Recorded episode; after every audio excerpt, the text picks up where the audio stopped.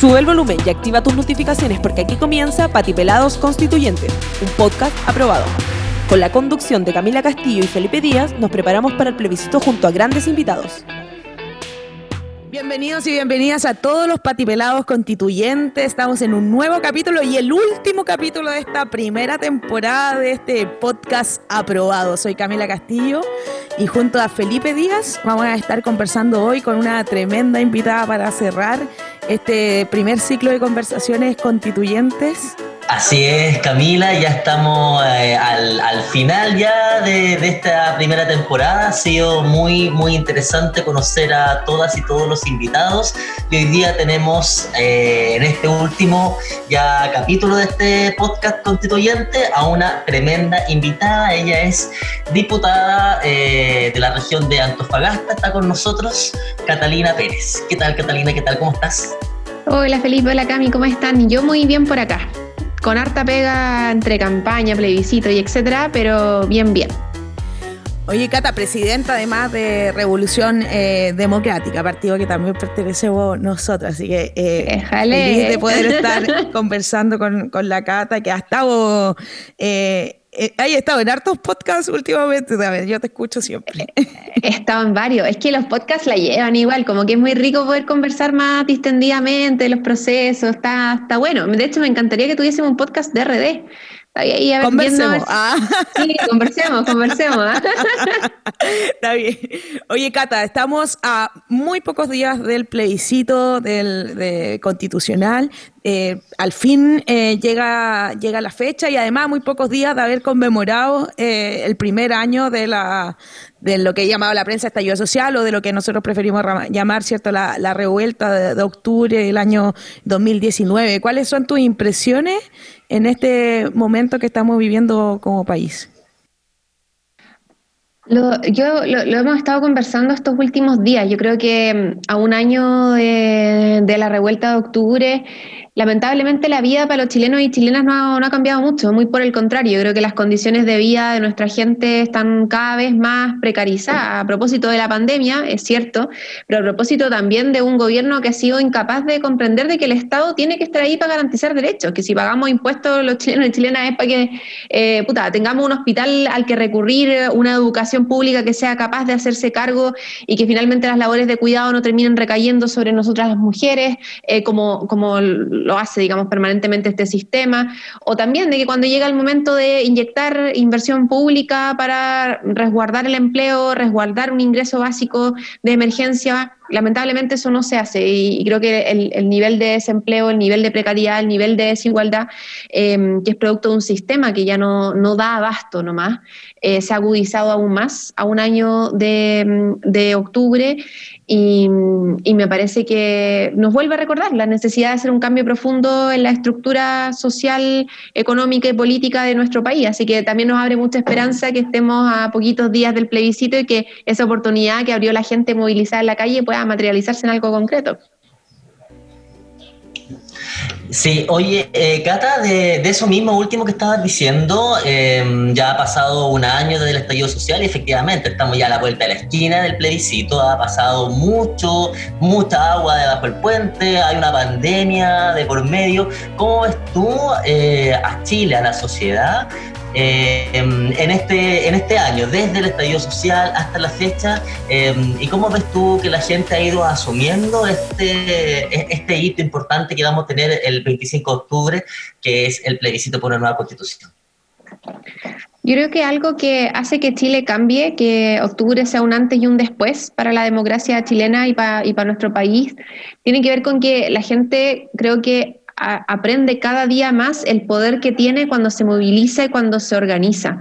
Em, creo que cuando hablamos de que Chile despertó o cuando decimos Em, que esperamos que nuestro mayor miedo es que Chile vuelva a dormirse sin que nada cambie. Creo que eh, hablamos también de cómo la organización popular, de cómo la organización territorial que se manifestó en época de pandemia en ollas comunes, por ejemplo, nos sirve para comprender de que la sociedad chilena organizada, que la ciudadanía activa, que el pueblo movilizado es capaz de eh, hacer política y de hacer política em, construyendo poder desde otro espacio que no son solo las instituciones. Y me parece que esa lectura como de ese Chile, ese Chile que comprende que marchando tiene algo que decir respecto al retiro del 10% de los fondos de pensiones o tiene algo que decir respecto a una ministra de la mujer, por ejemplo, que no resguardaba uh, el, trabajo de un ministerio que se supone que debiese cuidar los derechos de nosotras, eh, me parece que también marca como un una, una sensación de, esperanza, como de valentía, de coraje, que espero caracterice como el siguiente ciclo político de nuestro país, como esta idea de nunca más sin nosotras, eh, pero también nunca más sin nosotros, sin nosotres, como creo que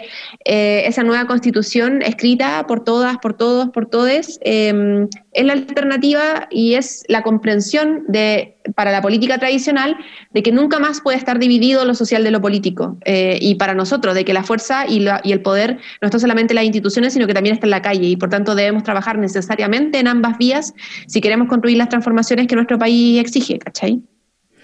Sí, ayer, eh, bueno, estamos grabando esto hoy, lunes 19 de octubre, y ayer se, se conmemoró el primer año de, la revuelta y, bueno, en todo Chile se salieron a, manifestar y, bueno, uno podía ver, ¿cierto?, ahí en las redes sociales los letreros, eh, en lo personal estuve ahí en, en Plaza Italia y y había como dos mensajes. Había harto mensaje por el apruebo y la convención constitucional, desde los mismos cabildos territoriales, harto letrero de eso también.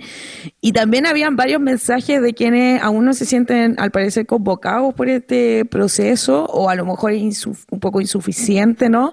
Algunos mensajes como en qué urna depositamos la rabia, por ejemplo, recuerdo algunos letreros que, que pude ver ayer.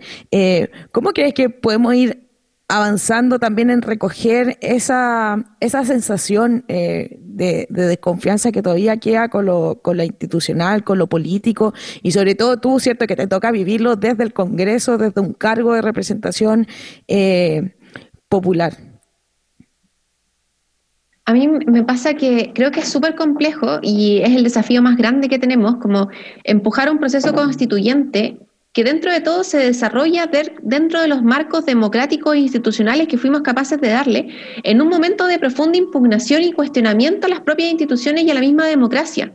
Y creo que la única manera de encauzar ese, ni siquiera de encauzar, sino que de, traducir ese descontento en una, esa impugnación o es, ese momento que nosotros en algún minuto decíamos, es un momento destituyente, en un momento realmente constituyente que sea capaz de crear un Chile distinto, como de las, de las cenizas del fuego, Em, me parece que es entendiendo que este proceso debe ser profundamente democrático, y no democrático como entendemos hoy día la democracia, no democrático como lo entendió la concertación en los 90, no democrático en la lógica de la participación ciudadana o en la democracia tutelada, sino que democrático en términos de que sea el pueblo de Chile el que ejerce su soberanía mediante distintos mecanismos en el marco de un proceso constituyente. Y para eso el Frente Amplio está dando una pelea bien grande, que es por un lado, garantizar mecanismos de participación y control ciudadano de la Convención Constitucional y por otro lado, generar un reglamento de la Convención Constitucional que garantice eh, ciertos mínimos de funcionamiento y legitimidad. ¿A qué nos referimos? O sea, si alguien piensa que la gente después del 25 de octubre se va a ir para su casa y va a ir a votar después en abril por un convencional constituyente y listo, vamos a ver quizás por televisión, con suerte, cómo avanza el proceso, está muy equivocado. O sea, hoy día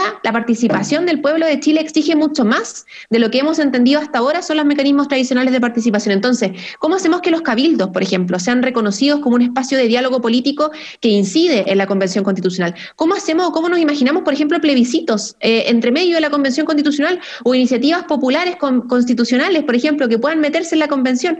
Todos esos mecanismos de participación política, de representación directa de la ciudadanía en la Convención Constitucional, yo creo que son esenciales en un momento de crisis democrática y de crisis de representación en nuestro país. O sea, si tú tienes un problema de legitimidad, de cómo se está desarrollando esta insisto, como democracia en la lógica de la representación, evidentemente no puedes buscar solucionar ese problema con la misma lógica de representación. Entonces, pensemos fuera de la caja, veamos cuáles son esos mecanismos de participación que nos aseguren que los independientes, que las organizaciones, que los barrios de nuestro país organizados participen de forma directa del proceso de debate de la convencional constituyente y creo que ese es el único camino que nos garantiza que realmente la calle logre ser escuchada eh, y que no, no pensemos que esta revolución es solo con un lápiz y un papel. Esta revolución tiene mucho de lápiz y papel, pero también tiene muchísimo de presión ciudadana, de malestar, de acumulación de descontento, que no se va a solucionar solo con ir a votar, se va a solucionar con participación y con democracia, pero, pero en serio, democracia de la de verdad. Y creo que paso todavía nos falta mucho, entonces es una pelea bien de largo aliento en la que cada vez nos va quedando menos tiempo.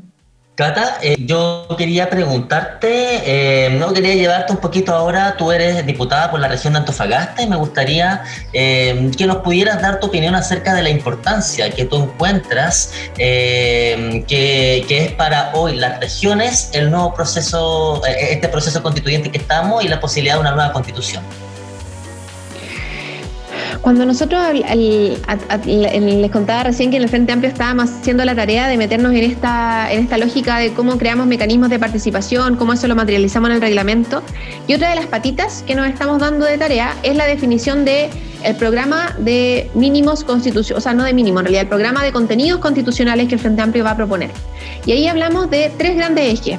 La democracia, el fortalecimiento de la democracia, el fortalecimiento de los derechos sociales y por otro lado, em, el fortalecimiento o, la, lógica de pensar un nuevo modelo de desarrollo. En los tres, en el fortalecimiento de derechos sociales, en el nuevo modelo de desarrollo y en la democratización, esos tres ejes están atravesados por un principio que debe regir el desarrollo de cada uno de esos ejes, que es la descentralización. O sea, hoy día, un Chile que no se descentraliza es un Chile que no distribuye poder. La mayor concentración del poder y la riqueza se produce hoy día gracias a la enorme concentración eh, y centralización que existe de la toma de decisiones en Chile, en un pequeño puñado de personas, pero también en un pequeño puñado de eh, regiones o un pequeño puñado eh, capitalino de, de, toma de definición. Y cuando tú tienes territorios que han sido sacrificados por otros que no habitan en esos territorios. Cuando tú tienes regiones que aportan, y ahí yo me, pongo como muy la chaqueta antofagasta, pero que aportan como el sueldo de Chile, decimos nosotros, pero somos una de las capitales de la zona de sacrificio como del mundo, decimos, oye, como que algo, algo, algo está, algo no, cuaja en esta historia. Entonces, sin duda, el proceso de eh, debate constitucional, el principio de descentralización, en, el debate constitucional, el principio de descentralización debe ser un protagonista de, este proceso, creo que es, forma parte, pero intrínseca del debate de desconcentración del poder, y creo que imaginar eh, un Chile donde las regiones deciden, donde los territorios podemos definir respecto del el modelo de desarrollo que queremos para nuestra vida, para nuestro territorio, para nuestra gente. Un Chile donde eh, puta, no nos faltan especialistas en las regiones, y algo tan sencillo como eso, ¿no? Pedimos una, una gran clínica eh, con habitaciones de camas privadas, pedimos que no, hayan que, que, no falten especialistas, que nos podamos atender cuando tengamos una urgencia, que nuestros viejos no se mueran esperando en, el pasillo de un hospital, como eso estamos pidiendo. Entonces, cuando hablamos de fortalecimiento de derechos sociales, hablamos también de descentralización. Y cuando hablamos de nuevo modelo de desarrollo, por cierto que hablamos también de descentralización, o sea, si seguimos pensando que Chile va a vivir a punta de minería, a punta de la extracción de materia prima, sin inyectar ningún ningún valor agregado, si nos seguimos imaginando un país cuya mayor exportación es el salmón, el cobre y la celulosa, o sea, no vamos a llegar a ninguna parte, pues esto ya lo, dijeron hace mucho tiempo en las venas abiertas de América Latina. ¿Y cómo puede ser que sigamos sin comprender eh, siglos después? Entonces, creo que mm, ese proceso es muy, muy importante, lo atraviesa y sin duda en estos ejes que estamos trabajando, el proceso de desconcentración de poder y de descentralización creo que van así como al callo, al hueso del problema que tenemos en Chile. Súper importante que menciones lo de la descentralización porque además estamos viviendo este... Mm, bueno, estamos, se está comenzando a materializar este proceso constituyente a través del plebiscito este domingo. Eh, pero, y también en abril eh, tenemos las primeras elecciones de gobernador regional, antes con primarias en muchos de los territorios. Eh, creo que hay primaria en todos los territorios, no sé si de todos los conglomerados, pero al menos hay primaria de algunos conglomerados en todos los territorios. ¿Y cómo han asumido ese desafío también eh, desde el Frente Amplio, desde la oposición? Además, que es cierto, hay un conflicto con el tema de eh, o la prensa quiso instalar un conflicto respecto a, la, a, la, a la primaria de la oposición. Eh, porque es verdad, pues sí hay que decirlo, ¿no? O sea, para mí la prensa la que quiere instalar un conflicto, a mí eh, en lo personal... Como que a uno no le quedó tan claro cuál era el conflicto, ¿no? Sí, o sea, acá... ¿cuál, es el, ¿Cuál es el problema que no, o sea, estamos en un proceso de construcción de unidad? Ese proceso tiene hitos, un hito en las primarias, otro hito en la convención constituyente, otro hito en las parlamentarias, otro hito es el gobierno. Ya, como una unidad con contenido. No logramos una unidad con contenido en esta pasada, bueno, intentaremos la siguiente, si no es, no es nada, eh, o sea, nos hubiese encantado que el resultado hubiese sido distinto, pero el dramatismo que le añaden a la situación encuentro que es, pero raya la ridiculez. Hoy me pongo bélica con estas cosas. Y intentar crear, o sea, hablar de unidad, porque, porque o sea, somos de oposición, eso es lo que nos une, pero es mucho más que eso para gobernar. O sea, por ejemplo, en nuestra región, eh, al final no se inscribió, pero por ejemplo habían, y todavía está abierto, pero habrían grandes posibilidades de que se inscribiera por uno de los partidos que es parte de, al final de este, de este conglomerado que armó la DC, la ex, la ex concertación más ciudadano, que es parte del gobierno, eh, y Fulvio Rossi, por ejemplo. Entonces, ahí no sé cómo podemos entrar a hablar de unidad, por ejemplo, con, con situaciones como esa. Pero ¿cómo se afronta este proceso? ¿Cómo crees que, cómo crees que la gente se está tomando el gobernador regional? Primero como que, porque a veces también está esa sensación de que, ay, tenemos que elegir a otro más, pues. Otra papeleta más.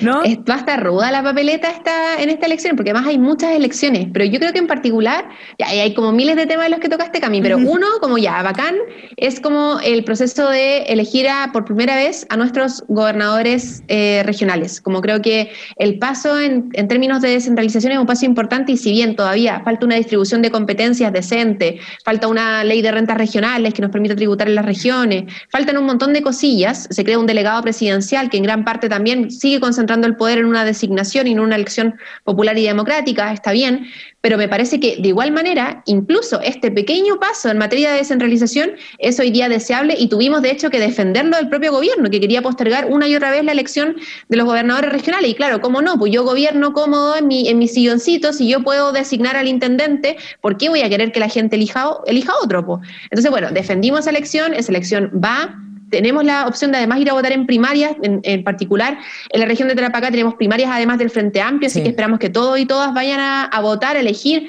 a quién es el mejor representante del proyecto político Frente Amplista y luego el 11 de abril a elegir a los, a los, gobiernos regionales eh, en todo Chile, porque efectivamente tiene razón Cami, todos los territorios tienen algún, alguna primaria de alguno de los, de los conglomerados, del Frente Amplio o bien de unidad constituyente, así que ahí vamos a estar dando cara en varias regiones del país para que nuestra gente pueda elegir las mejores candidaturas frente amplistas. Y otra cosa de la que nombraste que creo que es súper importante es esto de, de, la unidad con contenido, de la unidad con un propósito. O sea, yo creo que nosotros somos una generación que comprendió muy bien que la suma de siglas que el, felicitémonos entre todos con las manitos arriba, que el hecho de llegar a acuerdos solo por llegar a acuerdos es algo que no les sirve ni a los chilenos ni a las grandes mayorías de nuestro país, porque la unidad tiene que tener un propósito, la unidad tiene que tener un sentido.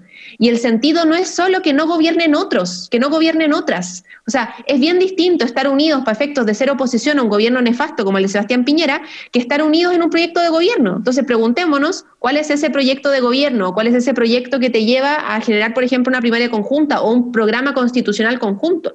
Hay que llenar de contenido el diálogo, hay que llenar de contenido eh, el proyecto que queremos defender, hay que llenar de contenido a la oposición si queremos defendernos, definirnos como oposición.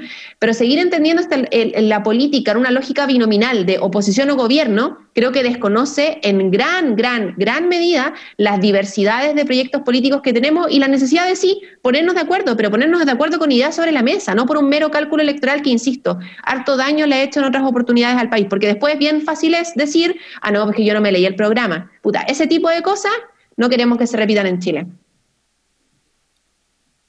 Tremendo, me gustó la conceptualización de, del, querer mantener lo, binominal, ¿no? Eh, sí, eh, hay que ponerle nombre a las cosas.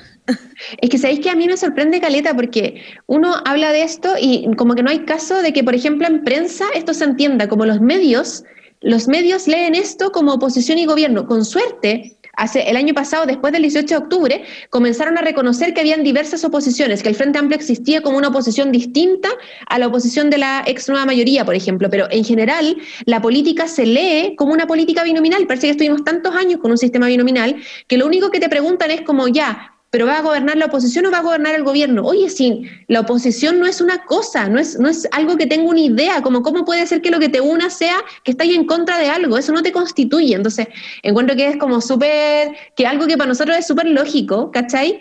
Como que cuesta caleta que sea el lenguaje del sistema político, como que se leen otros códigos nomás, ¿cachai?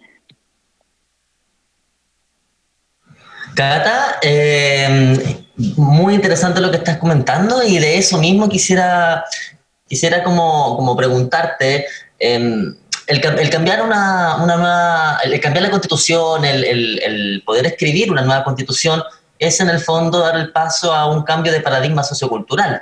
Em, y desde ese, desde ese lugar a mí me gustaría, me gustaría poder preguntarte cuáles son esos cambios culturales que, que debemos dar como sociedad chilena y qué tipo de país es el que busca, cuál es el país que está buscando justamente el Frente Amplio. Hoy, yo, bueno, me pasa que esa pregunta uno la puede responder como un Chile más justo, igualitario, democrático, donde todos y todas valgamos lo mismo, no en función como del tamaño de nuestro bolsillo, sino que en función de nuestra calidad de persona y la dignidad que eso trae intrínseco.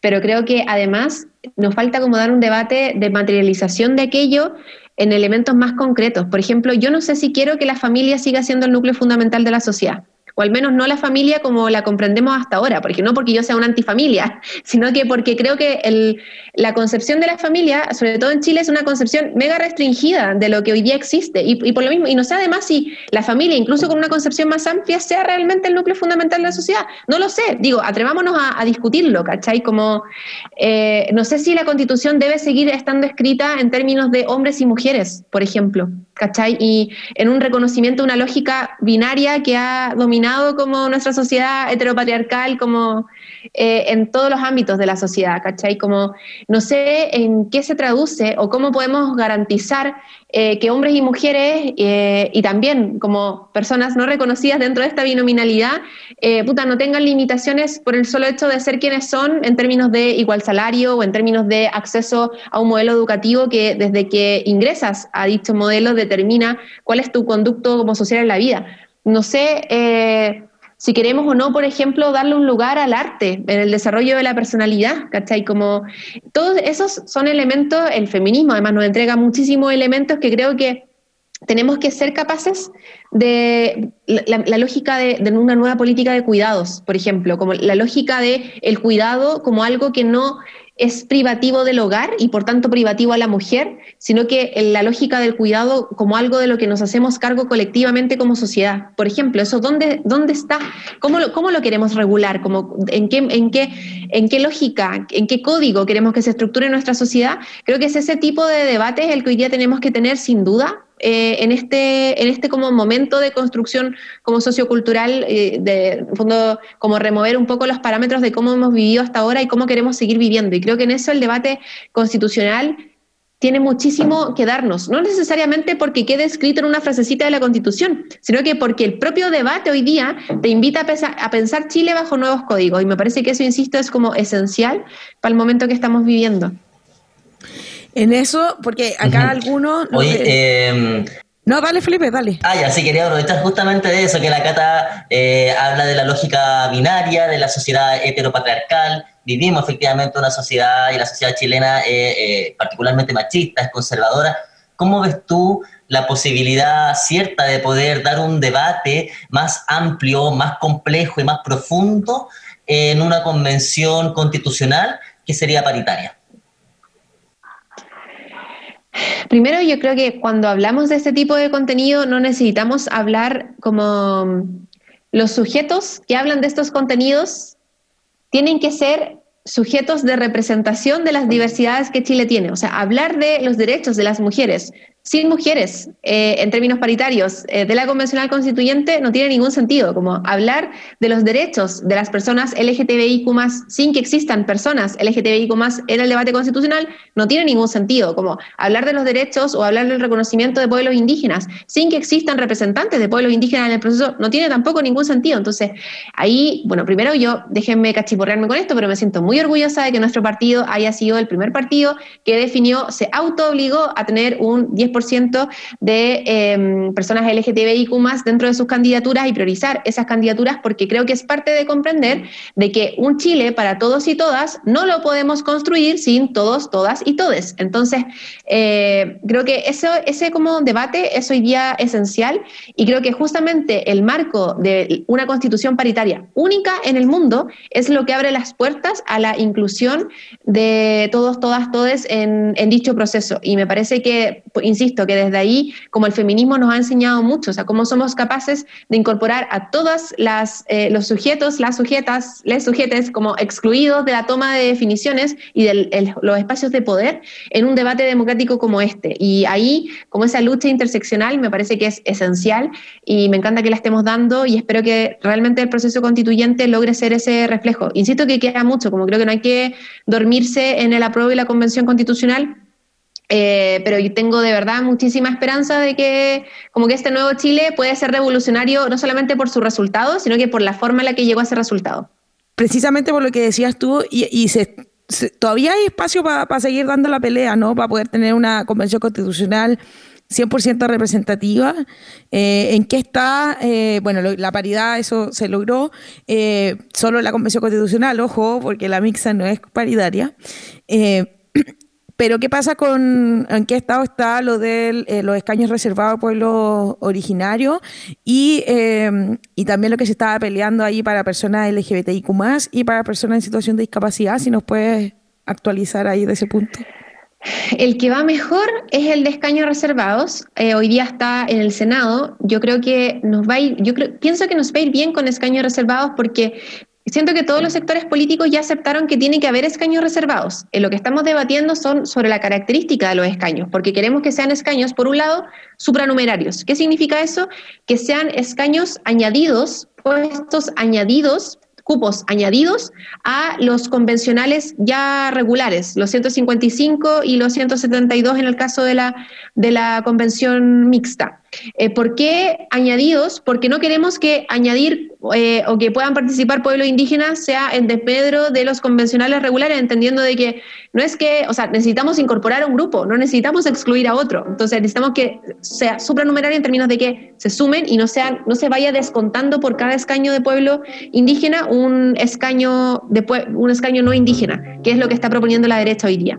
Además queremos que los escaños sean paritarios, o sea, que puedan ingresar un número par de personas pertenecientes a un pueblo indígena para que logre ser paritario y se asegure que el resultado total de la convención sea mitad hombres, eh, mitad mujeres, que de nuevo, además, es una desde una lógica bien binaria también en la, en la representación de cómo dimos ese debate en su minuto. Pero bueno, críticas que uno podrá hacer a, a, posteriori en el proceso. Y además, Queremos que la cantidad de cupos esté determinada por autoidentificación, no necesariamente por inscripción en un padrón, y que corresponda al 12,8% de personas que hoy día se autorreconocen, según el último censo, como pertenecientes a un pueblo indígena. Y por tanto que sea una cantidad que numéricamente logre acercarse a ese 12,8%. Entonces, ese debate, ese es el debate que actualmente se está dando. El carácter supranumerario, el carácter paritario, eh, el 12,8% de representación y además que sea por criterios de autoidentificación En eso está en el debate en el Senado. Debería, nosotros dimos una pelea bien grande para que se votara antes del plebiscito, pero yo creo que ya a estas alturas va a ser bien difícil. Eh, pero espero que incluso post plebiscito logremos aprobar esto, entendiendo que nada está perdido, porque esta es una regulación que debe regir para las elecciones de abril, no para el plebiscito necesariamente. Entonces, igual tenemos tiempo, pero políticamente es importante que los pueblos indígenas tengan hoy día garantía de participación y por eso hemos sido tan majaderos en presionar de que esto ocurra lo antes posible. Me imagino que hay una, ese criterio de auto de la autodeterminación, de, autoidentificación debe ser igual uno de los más complejos para la para el oficialismo, es ¿no? Es complejo porque lo que ellos quieren es que tengan necesariamente que inscribirse en un registro similar al registro de la CONADI. Y el punto, lo que te dicen los pueblos indígenas legítimamente es, oye, pero eso pone la carga sobre nosotros de tener que ir a inscribir a nuestra gente para demostrar cuántos somos cuando ya hay una cifra que eh, se refiere a cuántos somos y además implica que confiemos en inscribirnos en un registro del Estado que ha sido el principal vulnerador y que le tiene una deuda histórica tremenda. ¿Cómo, ¿Cómo podemos pedirle a un grupo que ha sido históricamente excluido de los espacios del Estado de configuración del poder, que tenga la carga de demostrar su existencia y además de registrarse en los términos en que nosotros queremos que lo hagan. Encuentro que es como no entender el desde dónde culturalmente y desde qué como cosmovisión te estoy planteando sobre esto, ¿cachai? y que estamos precisamente discutiendo un proceso constituyente porque nos ha dado respuesta. O sea, hace, hace pocas semanas, o bueno, puede que haya sido un mes porque el tiempo cuesta ahora contarlo, pero, pero hace muy poco tiempo yo a través de tus redes vi, la verdad no sabía no tenía idea que el pueblo chango no estaba reconocido. No estaba reconocido. Porque uno lo estudia, bueno, sobre todo acá en el norte, ¿no? Es parte de nuestra identidad. Me produjo muchas sensaciones internas, sí, porque además el debate precisamente se dio eh, bueno, algunos querían, los diputados de esta región, por ejemplo, quería reconocerlo, pero solo reconocerlo, o sea, existen, pero sin reconocimiento de tierra, sin eh, obligaciones y garantías estatales para proteger su biodiversidad, que eran los, puntos ¿no? que se estaban peleando.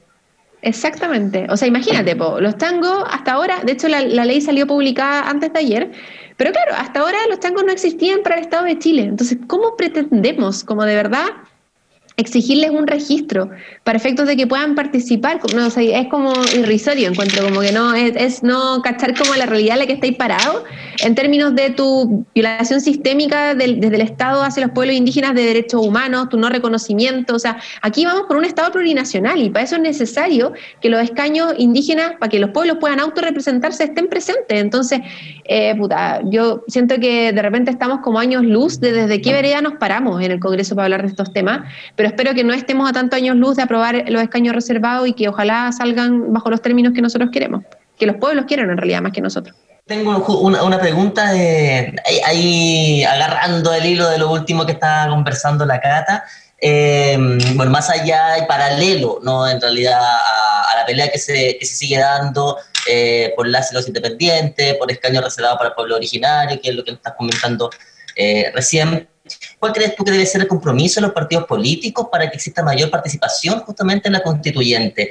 Eh, que abran sus listas. Eh, ¿Cuál es también eh, la, la decisión, el compromiso que ha tomado Revolución Democrática del Frente Amplio en relación a este tema?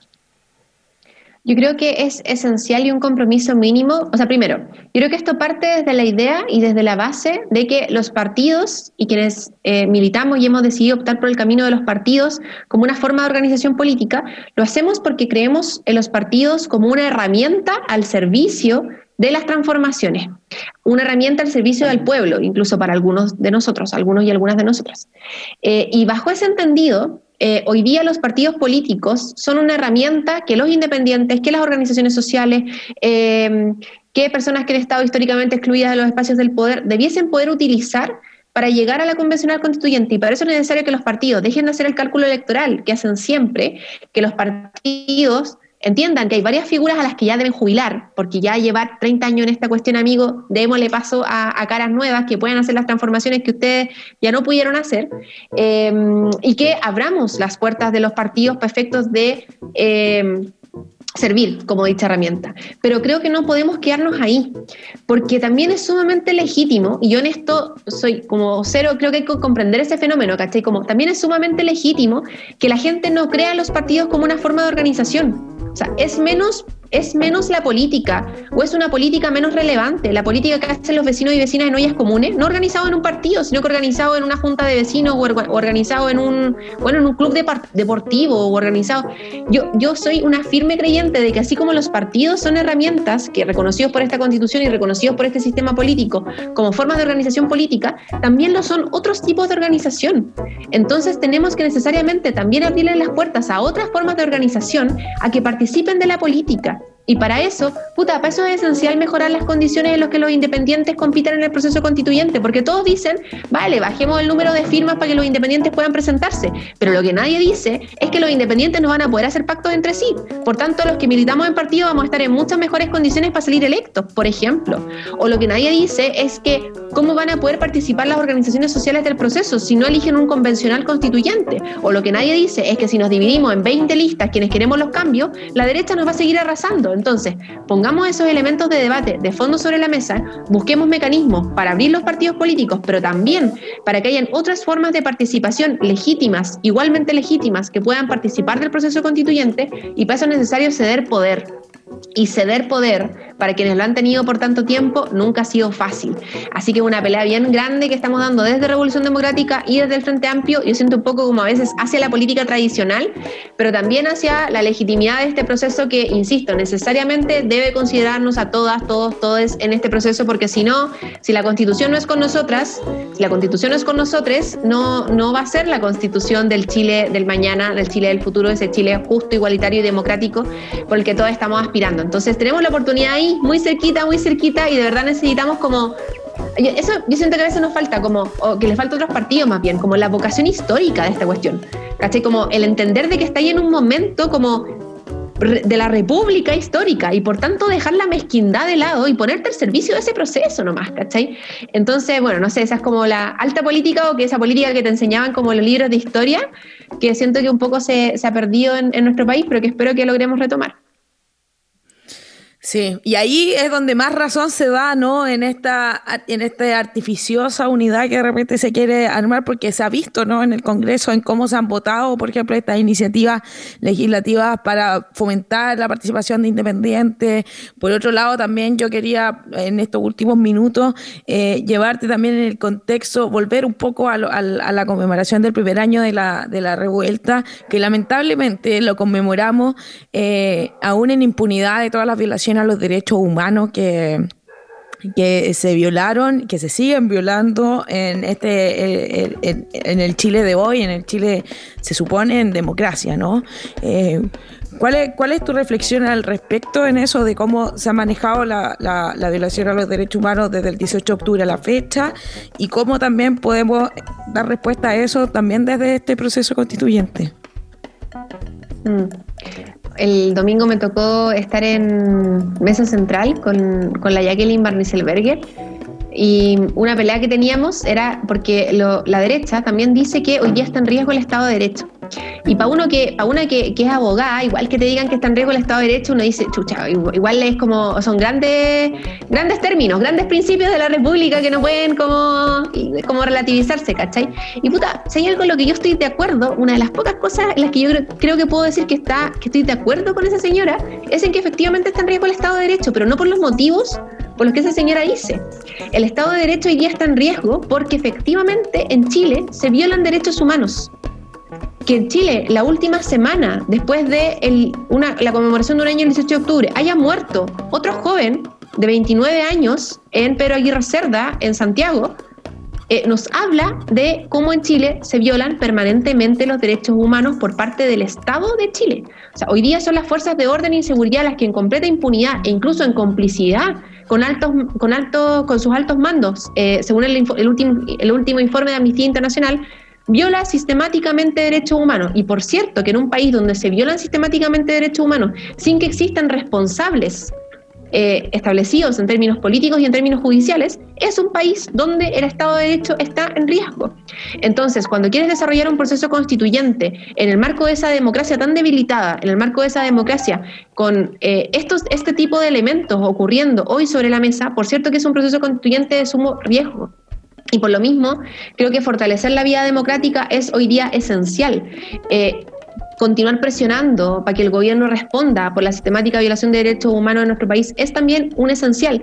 Y lo que a mí me preocupa más es que no normalicemos como este tipo de situaciones. A veces siento que eh, estamos medio impávidos frente, como frente a la muerte, ¿cachai? Como eh, yo no puedo comprender que hay, Carabineros haya lanzado un niño de 16 años como eh, al río en Santiago y, la condena del mundo político en general no haya sido más transversal y más categórica. O sea, como que de repente incluso me da como cosas de, de, cómo los poderes del Estado pueden continuar funcionando, ¿cachai? Como, así como si nada. Entonces, creo que eh, es algo que no podemos permitir, que la verdad, justicia y reparación es hoy día un mínimo necesario no solamente para las víctimas de la dictadura militar, sino que también para las víctimas del Estado policial eh, que hoy día tenemos instalado en nuestro país. Y me parece que seguir diciendo eso con todas sus letras y seguir exigiendo esa justicia es hoy día un mínimo para eh, enfrentar este proceso constituyente como corresponde. Sí. Felipe. Sí, tengo una, última intervención. 26 eh, de octubre, Cata. ¿Cómo eh, esperas tú que las y los chilenos despertemos esa mañana? Ay, eh, mi respuesta incorrecta es como con un poquito de cansancio y caña porque vamos a estar celebrando mucho el día anterior, pero mi respuesta políticamente correcta es que, o sea, yo creo que nos vamos a despertar en un Chile con mucha más esperanza y que corrobora una vez más como el poder que tiene la gente movilizada en la calle. Esto es solo, única y exclusivamente porque el pueblo de Chile se movilizó y corrió las barreras de lo posible como a más no poder. Y creo que eso hay que grabárselo como todos, todas, todos, tenemos que grabárnoslo hasta que, no se nos olvide jamás que el poder, ese poder real, está en la calle. Eh, y, ese, y esa calle hay que, hay que escucharla, y no solamente escucharla, como eh, invitarla a ser parte de, crear un sistema político donde la calle no se encuentre apartada, como la verdad leía la, editorial de mm, Fast Checking, no sé si cachan este medio independiente, y decían como, ya, vos, de sacar una editorial para el 18 de octubre que a mí me gustó mucho, que decía que, que Chile eh, era un país que había excluido eh, a sus poetas y guerreros, que Chile era un país donde eh, se habían excluido a poblaciones enteras del acceso a medicina con especialistas, de acceso a las plazas con parque, de acceso a las clases de matemáticas en inglés, de acceso a la cultura y el patrimonio creo que ese Chile, que se dividió en dos, que en Antofa lo divide la línea del tren, ¿cachai? Como que en otras ciudades son otro, otro tipo de, divisiones, como vuelve a encontrarse en este proceso, ¿cachai? Vuelve a encontrarse en este proceso para decir, ya basta la violación de derechos humanos, para decir, ya basta de esta ilusión de clase media que me prometieron, que me hablaron de progreso, de un progreso que nunca llegó, ya basta de endeudamiento, ya basta de que todos podamos acceder a la universidad, pero luego no tengamos pega, ¿cachai? Como ya basta de este modelo, de tu modelo que fracasó. Y creo que esa como grito de victoria es el grito de victoria de la prueba y la Convención Constitucional del 25 de octubre. Y esa es como la oportunidad de transformación histórica, como de apertura de las puertas de la historia eh, que se da el, desde el 26. Y, por lo mismo digo, como vamos a estar lejos de irnos para la casa, sino que vamos a seguir organizándonos, seguir corriendo esas barreras eh, y seguir transformando este país. Y al final, como esta, esta, esta idea de que la historia es nuestra y la hacen los pueblos, es como lo que estamos viviendo, ¿cachai? Lo que nos está movilizando todos los días para levantarnos, salir a hacer campaña eh, y creer que Chile puede ser distinto, que por fin Chile puede ser distinto. Así que a no volver a dormirse, eh, a seguir bien despiertos hasta que la dignidad se haga costumbre eh, y hasta que valga la pena vivir, como decían por ahí. ¿Alguna apuesta o no? ¿Algún número? ¡Ay, qué rudo! ¿no? Yo creo que...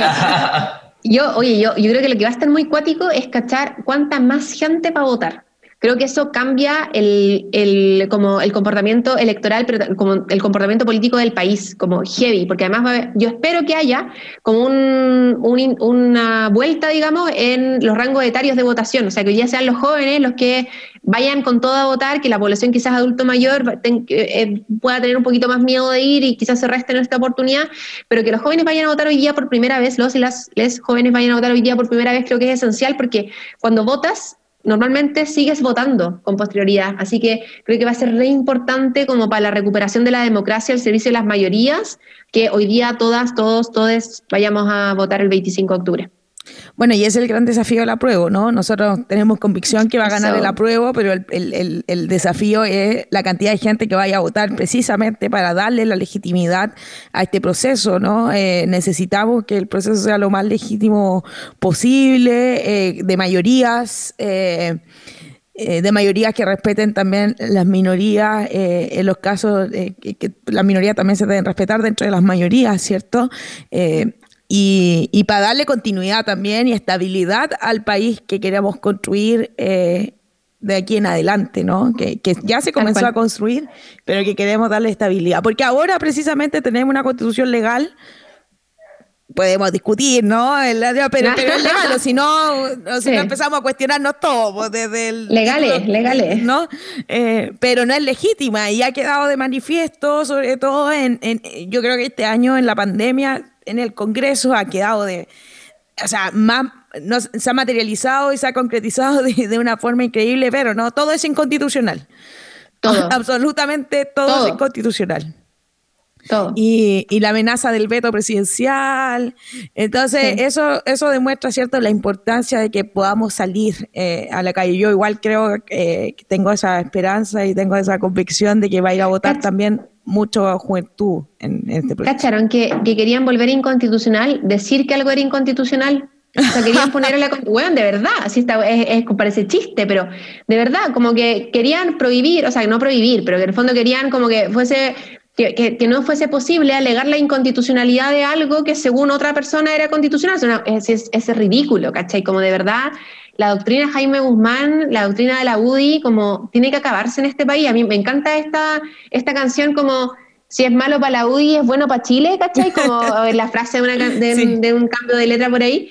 Como, es que es muy cierto, o sea, creo que hay, hay, hay partidos y hay sectores políticos que se han empecinado en conservar todas y cada una de las gotas de privilegio que los han llevado a estar donde están y que temen tanto, pero tanto perder poder y perder poder en favor de la gente, cuando no comprenden que el Chile que nos estamos imaginando no, es un Chile donde eh, les expropiamos absolutamente toda la propiedad y los expulsamos a vivir fuera del país. Es un Chile donde cabemos todos y todas, es un Chile donde todos, todas, todos vamos a vivir mejor. Y creo que esa como disputa de realmente concebir como otros modelos, concebir otra forma de distribución de la riqueza, puta, recuperar Chile para los trabajadores y trabajadoras, recuperar el fruto del trabajo a nuestra gente, es como lo que hoy día está sobre la mesa, ¿cachai? Y creo que eso como algo que beneficia a las grandes mayorías del país no puede ser dañino como para un Chile, para el Chile que nos estamos imaginando. Entonces, a darlo todo nomás. Y como nos queda poquísimo, nos queda nada.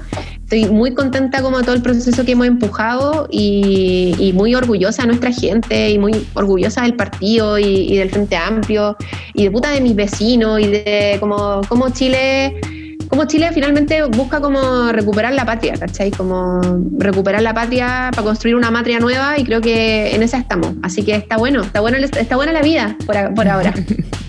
Catalina Pérez, diputada de la República por la región de Antofagasta y presidenta nacional de Revolución Democrática, aquí en el sexto capítulo de Patipelados Constituyentes, un podcast aprobado. Muchas gracias, Cata, por haberte conectado.